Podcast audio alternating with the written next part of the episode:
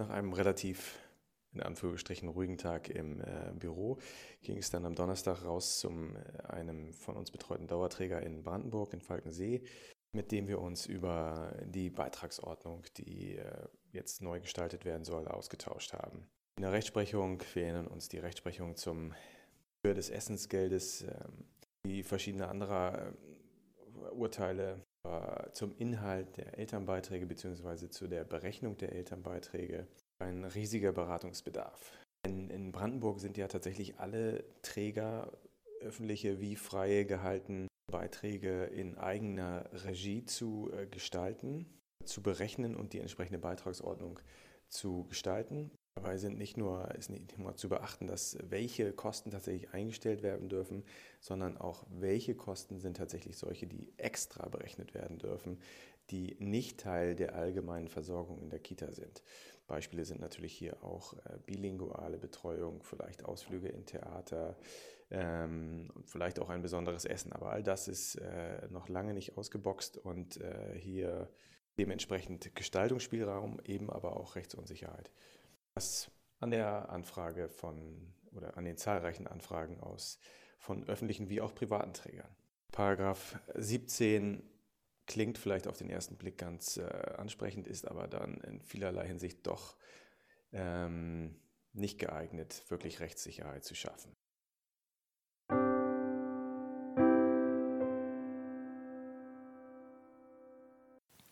Uns hat letzte Woche ein Fall beschäftigt, der für die Eltern und für das Kind, was zum Glück noch nichts wusste, tatsächlich sehr ähm, einschneidend war. Ähm, es ging um eine ähm, Betreuung in einer, beziehungsweise Betreuung und Unterricht in einer Privatschule. Und ähm, das Kind hat eine mm, naja, sagen wir mal, es hat eine äh, gewisse Beeinträchtigung, die eigentlich nicht wirklich beeinträchtigend ist. Und ähm, entsprechend haben die Eltern gesagt, das muss niemand wissen. Solange es nicht zu irgendwelchen Beeinträchtigungen kommt, ähm, geht das niemandem was an. Was auch völlig richtig ist. Und die Schule hat aber, die Privatschule hat aber es über den einen oder anderen Umweg ähm, einige Monate nach Aufnahme des Kindes äh, herausbekommen, dass da offensichtlich etwas ist und hat ähm, unverzüglich die fristlose Kündigung erklärt. Das Fatale war nun, dass äh, das Kind ja gerade erst auf diese Schule gewechselt ist und äh, es tatsächlich auch auch und gerade in der Schule ähm, natürlich schwierig ist, sich neu einzugewöhnen. Es sind 20 neue Kinder um einen herum und man muss da ja sein, sich, sich behaupten.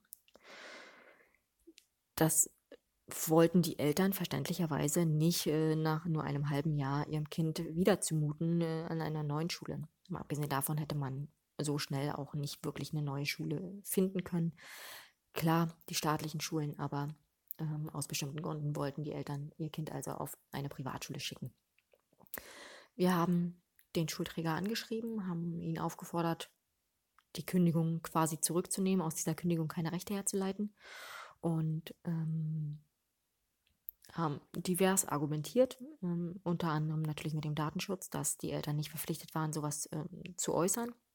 Ähnlich wie im Bewerbungsgespräch zukünftige oder geplante Schwangerschaften oder schon bestehende Schwangerschaften muss man eben einfach nicht zu sich äußern. Das gleiche gilt hier natürlich auch. Ähm, und gestern kam dann tatsächlich die freudige Nachricht, dass aus der Kündigung keine Rechte hergeleitet werden. Die Eltern haben sich riesig gefreut und ähm, haben damit sich ihr Weihnachtsfest retten können.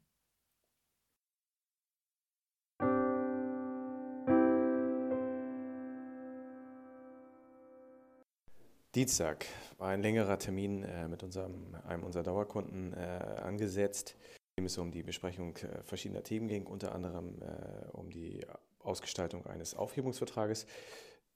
Mitarbeiterin in Elternzeit und äh, was auch immer wieder gefragt wird und was immer wieder toll ist, äh, beziehungsweise von Bedeutung ist, wie gestalte ich eigentlich eine Fortbildungsvereinbarung mit einem Mitarbeiter rechtssicher, dem ich also eine teure Fortbildung finanzieren will und ihn dann äh, natürlich dafür auch äh, für ein paar Jahre an mich binden will, beziehungsweise gegebenenfalls, falls er sich für ein ähm, eheres Gehen entscheidet, dann eine Rückzahlungsvereinbarung treffen kann. Da muss man sehr genau hingucken und die Rechtsprechung im Auge haben. Das ähm, es muss sauber gestaltet sein.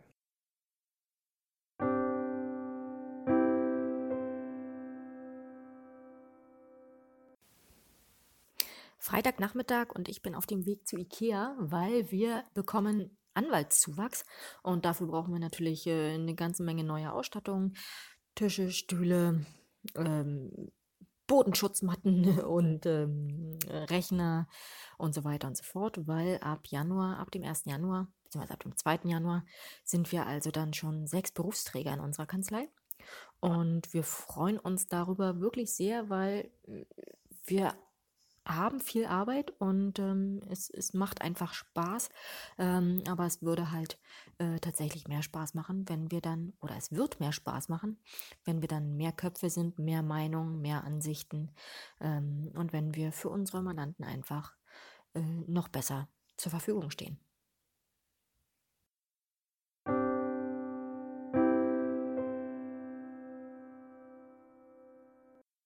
Freitag dann äh, war Klausurtermin in der Schule. Mein Kurs im dritten Semester hatte eine Klausur zu schreiben zum Thema Aufsichtspflicht und äh, Paragraph 8a Verfahren. Es ging um einen Ausflug auf den Spielplatz, äh, Pflichten dort, äh, das Gelände abzusuchen, ähm, die personelle Besetzung bei so einem Ausflug. Und ja, ganz einfach, wie verhalte ich mich äh, richtig, was sind die richtigen Schritte im Rahmen des Paragraph 8a Verfahrens. Ja, und nach, dem, nach der Klausur ging es dann frisch nochmal äh, auf den Weg nach Hamburg, wo noch ein äh, Termin mit äh, unserem Kooperationspartner Kindermitte anstand. Es um vor allen Dingen um die Gestaltung des zukünftigen Seminarprogramms äh, in 2018 geht und äh, letzte Rücksprachen auch äh, zum Thema Tarifanalogie gehalten worden. Dort gibt es ja die Aufspaltung Zahlung des Personalentgeltes in solche Träger, die nach Tarif bezahlen, beziehungsweise die ein diesem Tarifverträgen entsprechendes oder rechtlich vergleichbares äh, Gehaltsgefüge haben und solche, die einfach frei zahlen und sich nicht äh, mit an tarifliche Regelungen halten oder an denen sind orientieren. Und ähm, die tarifliche äh, Zahlung beziehungsweise also die Einordnung als tarifgebunden oder tariforientiert oder tarifanalog doch einiges mehr an äh, Geld bringt, äh, wollen hier viele Träger natürlich nochmal genau schauen, ob das nicht für sie in der einen oder anderen Art doch zutrifft. Offen war jetzt hier, weil das soll für das Jahr 2017 gelten, auch schon äh, war hier offen, ob man eine vielleicht noch untertarifliche Zahlung an seine Mitarbeiter durch eine Sonderzahlung im Laufe des Jahres, am Ende des Jahres 2017 noch ausgleichen kann und so dann in diesen Genuss der, des erhöhten Personalentgeltes kommt.